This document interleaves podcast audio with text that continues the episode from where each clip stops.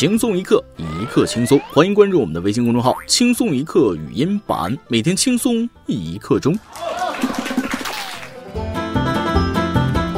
昨天好哥们打电话来问我说，这个儿童节要和女神约会很重要，问我穿什么衣服显年轻。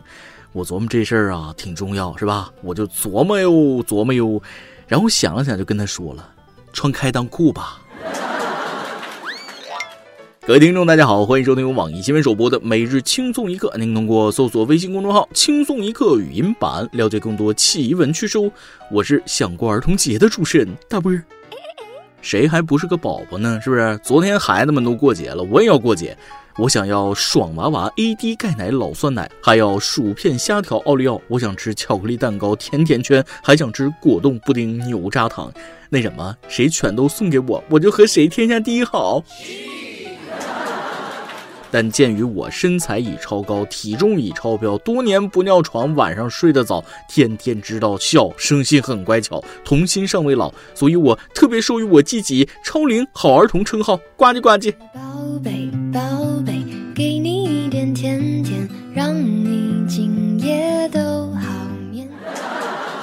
有人说我装嫩啊，我觉得过六一是可以的。虽然我的体重过不了儿童节，可是我的身高可以啊。虽然我的肉体过不了儿童节，可是我的智商可以啊。只要智商低，天天过六一。乔碧罗五十岁自称萝莉，罗志祥四十岁自称男孩，我二十几岁过儿童节不过分吗？再说了，我每个月赚的那点钱，难道不该过六一吗？昨天秋子小妹也说要过六一，但她低了低头说：“算了吧，小朋友没有三十六的。”她是什么意思呢？我到现在都没有明白。单身又痴情的我追一个女神很久了，她看似对我冷若冰霜，但实际上还跟我在微信上温柔的说过晚安呢。那天我搜索了一下聊天记录，发现她跟我说了：“我早晚安排人揍你一顿。”可惜呀，我当时没发现其中的奥秘。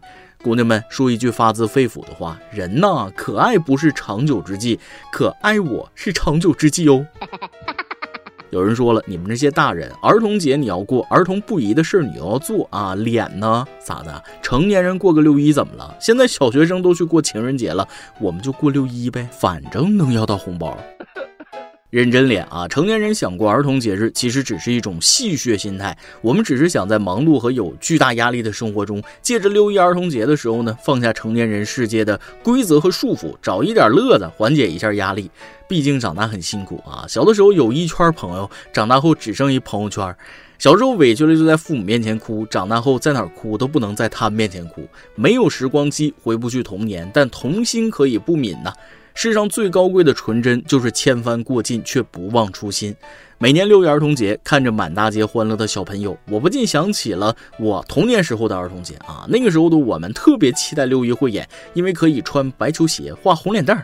昨天看了小朋友的儿童节演出，我惊喜地发现，老师们化妆的手艺十几年一如既往的没有长进。看着那一个个的红脸蛋儿，真很是欣慰呀。记得我小学一年级六一儿童节表演节目的时候，出场的时候，所有人都得先躺在地上，然后跟着音乐慢慢起来。当时音响有故障，音乐过了十多分钟才响，有一个弱智直接睡着了。我们表演完了，是老师把他抱下去的。我绝对不承认这是我，反正你们也没证据。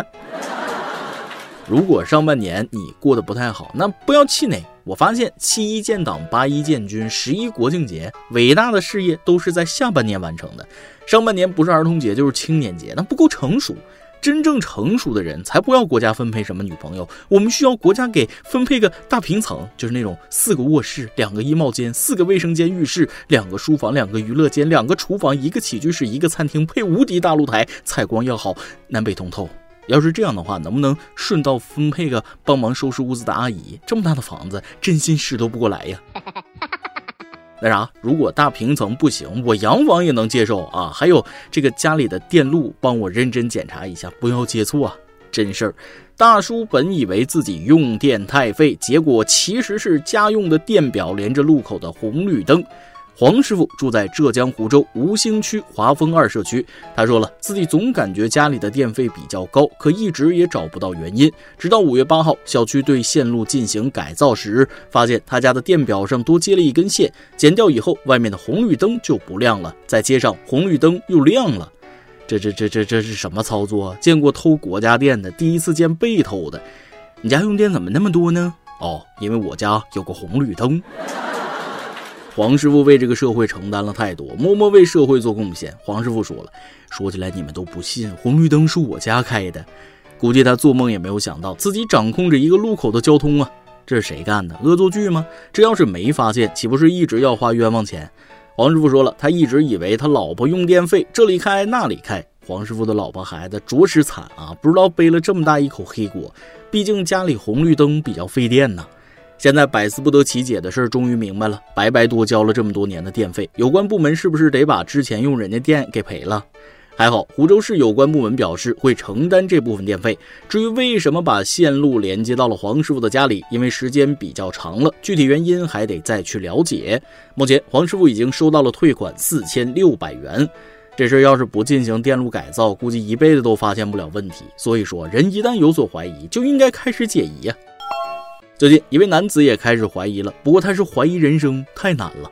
现在国家不是要求骑摩托车戴头盔吗？讲真，要求戴头盔是好事，能有效避免严重事故。但是现在一盔难求啊！你抢到头盔了吗？来副对联：上联上半年抢口罩，下联下半年抢头盔，横批劈头盖脸。新闻中这位男子倒是抢到头盔了，不过他戴不进去啊，头太大，戴不上头盔，是这样。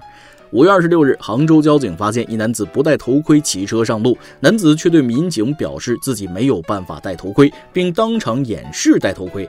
我是真的没有办法戴头盔呀！一旁的民警看着直接笑出了声。你别笑，我太难了。我真的想戴头盔的，可实力不允许啊！震惊部有了新题材，震惊一男子竟因尺寸太大无法佩戴安全保护措施。哥呀，全国人民都知道你头大了，就别勉强硬戴了，要不待会儿还得麻烦咱们消防员同志。带不上幺幺零，带上了幺幺九，太难了。这位大哥满头脏辫，讲真，我羡慕他的发量啊！大哥，你把那头辫子拆了，可能也许还有点希望。一旁的民警看着看着，直接笑出了声。民警说了：“我们是受过专业训练的，如果不是特别好笑，我们是不会笑的。您别乐了，赶紧给个处理建议啊，或者问问雷佳音有啥办法吧。啊，不然雷佳音也只能开车了。”头大的痛，谁大谁知道啊！我就不明白为什么帽子都是均码的，我这辈子就没买到过合适的帽子啊！大一军训那年，操场上几千人都戴着帽子，就我因为头大戴不了，被军训总教官在台上是一眼就瞄中了，问我为什么不戴帽子？我说头大，顿时全校的新生都笑了，我也红了。有次去理发店洗头，小哥洗完帮我裹上毛巾，他就说了：“哎呀，你头真大。”我就呵呵。他又说了：“真的不骗你，我不悦。”他又说了：“别人的头裹毛巾可以裹两圈多，你只能裹一圈。”我就快爆发了。最后他来了个神补刀：“你是我洗过最大脑袋，扎心了，老铁。”看到下面这个视频，我都想出门就戴头盔了。你永远不知道有些人类可以有多缺德。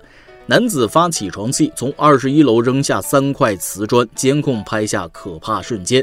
监控显示，五月十七日上午十一点钟，重庆江北某小区住在二十一层的男子任某，因女友的姐姐登门拜访，爆发起床气，一怒之下将三块瓷砖扔到了楼下，砸伤多人。随后，任某被警方以涉嫌危害公共安全罪刑拘。天哪，怎么会有这种人啊？有病是不是？高空抛物多危险，不知道吗？幸好最后那个哥们跑得快，不然真的会没命。多大人了还起床气？控制不住自己脾气就要害人吗？你咋不拿瓷砖拍自己脑袋呢？再说了，扔瓷砖算什么本事？有本事把自己从二十一楼扔下来呀，多解气！拜托，自己有气，请别往别人身上撒，谢谢。说有起床气，我还以为是早上五点呢，结果是十一点多。这种就不是起床气了吧？是有病啊！没用的人才只会用发怒摔东西解决问题。起床气说了，我可不背这个锅。别给自己的性格缺陷找理由了。成年人没脑子不顾后果，这是危害公共安全，是犯罪啊！前两天看过一个新闻，就说的是四岁的孩子被楼上五岁的孩子高空抛物砸死了，多可怜！上哪儿说理去？高空抛物必须严惩，进去住个三年五载的，什么起床气都治好了。只是心疼那些受惊吓的邻居们，招谁惹谁了？人呐，只要智商低，天天过六一。当然了，不管你身在什么岗位，跟上级拍桌子，手还是会痛。但这样的公司真的有存在的必要吗？在贵州毕节某公司，员工因业绩不达标，被公司要求吃蚯蚓泥鳅，有视频为证。该公司很人性化的说了，不吃蚯蚓也行，可以通过罚款五百元，并请全公司的职工吃早餐的方式来代替。但是，即使员工同意罚款，也不能直接交钱，而是要通过给公司打借条的方式来完成罚款。很多人最终都忍痛选择了吃蚯蚓或泥鳅的方式来接受处罚。给你打工还得被你虐待，老板这么对待后浪吗？哪家公司能不能给个名字？见过罚站做俯卧撑的，还真没见过这么恶心的。生吃蚯蚓泥鳅，我众筹出双倍，让老板先吃两斤。感觉公司好像找到了一条发财路啊！惩罚的目的是什么？钱还是吃蚯蚓？吃蚯蚓目的不还是罚款啊？绕弯弯，这对于这种没底线的公司啊，不干也罢。员工录视频被发出之后，公司负责人还扬言要对爆料员工报复。目前，该员工已经报警。这是无法无天了吗？老板，做个人吧！劳动法出来干活了。尊重员工是每个企业首先要做到的事情。这样不把员工当人的垃圾公司，那不倒闭天理不容啊！气死我了！我们出来搬砖容易吗？还要被践踏尊严。今天你来阿榜跟你阿榜，咱们上提问了。如果用你的家乡小吃成立一个学院，你希望是什么学院呢？微信网友旺说了，必须是驴火学院。之前网上有个问题，中国最没有存在感的省是哪里？河北可以算是榜上有名了，景点也好，美食也罢，基本上一个巴掌的手指头都数得过来。倒是有一样，始终为河北人所自豪的驴肉火烧。驴火听着土子掉渣，却是人间至味。天上龙肉，地上驴肉，我们保定人的一天是从一个驴肉火火烧开始的。北京网友南岸说了：“作为一个土生土长的洛阳人，要告诉你，牛肉汤啊，必须来一个牛肉汤学院。早上上学路上，坐在路边盛碗汤，买上一块钱饼丝，或者拿上隔夜的烧饼，在汤一浸，那个得劲儿。哎，两年没吃上了，想家。哎妈，不行了，你们要惨死我了。每日一问，谁还不是小朋友了？那些年玩过的童年游戏，你还记得吗？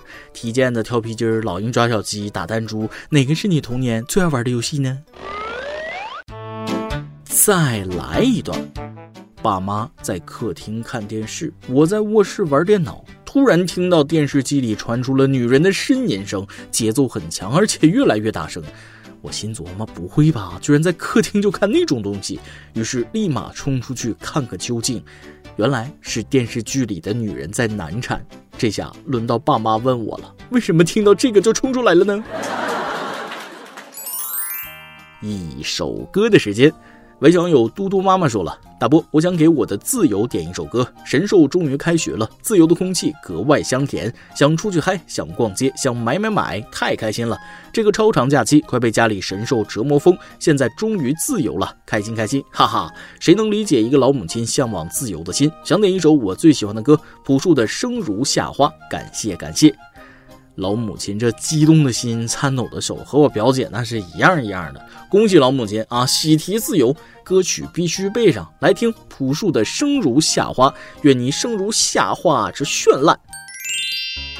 以上就是今天的网易轻松一刻，由电台主播讲当地原汁原味的方言播轻松一刻，并在网易和地方电台同步播出吗？请联系每日轻松一刻工作室，将您的简介和录音小样发送至 i love 曲艺 at 幺六三点 com。老规矩，祝大家都能头发浓密，睡眠良好，情绪稳定，财富自由。我是大波儿，咱们下期再会，拜拜。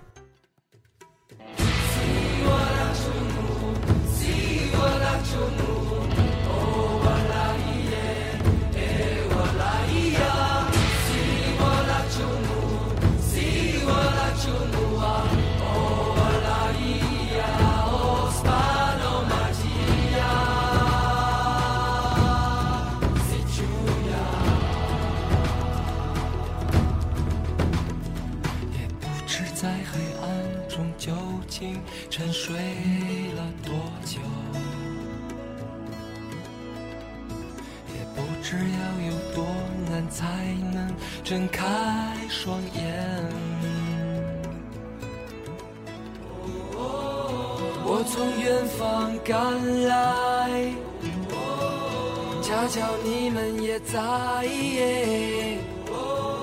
痴迷留恋人间，我为他而狂野。我是这耀眼的瞬间，是划过天边的刹那火焰。我为你。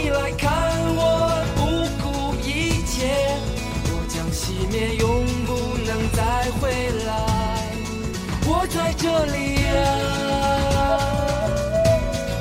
就在这里。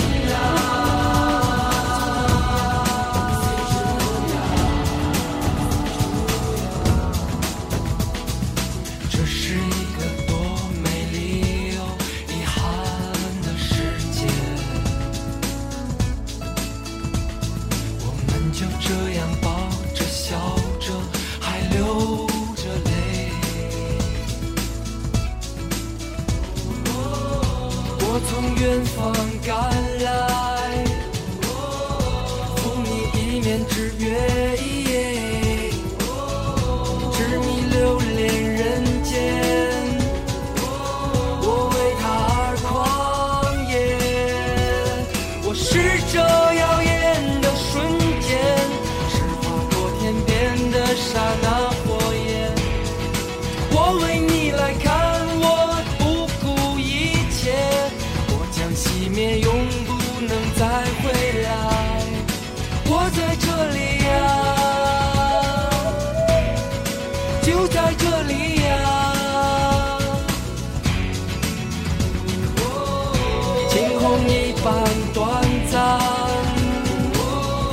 夏花一样绚烂。我是这耀眼的瞬间是划过天边的刹那火焰。我为你来看我不顾一切我将熄灭永不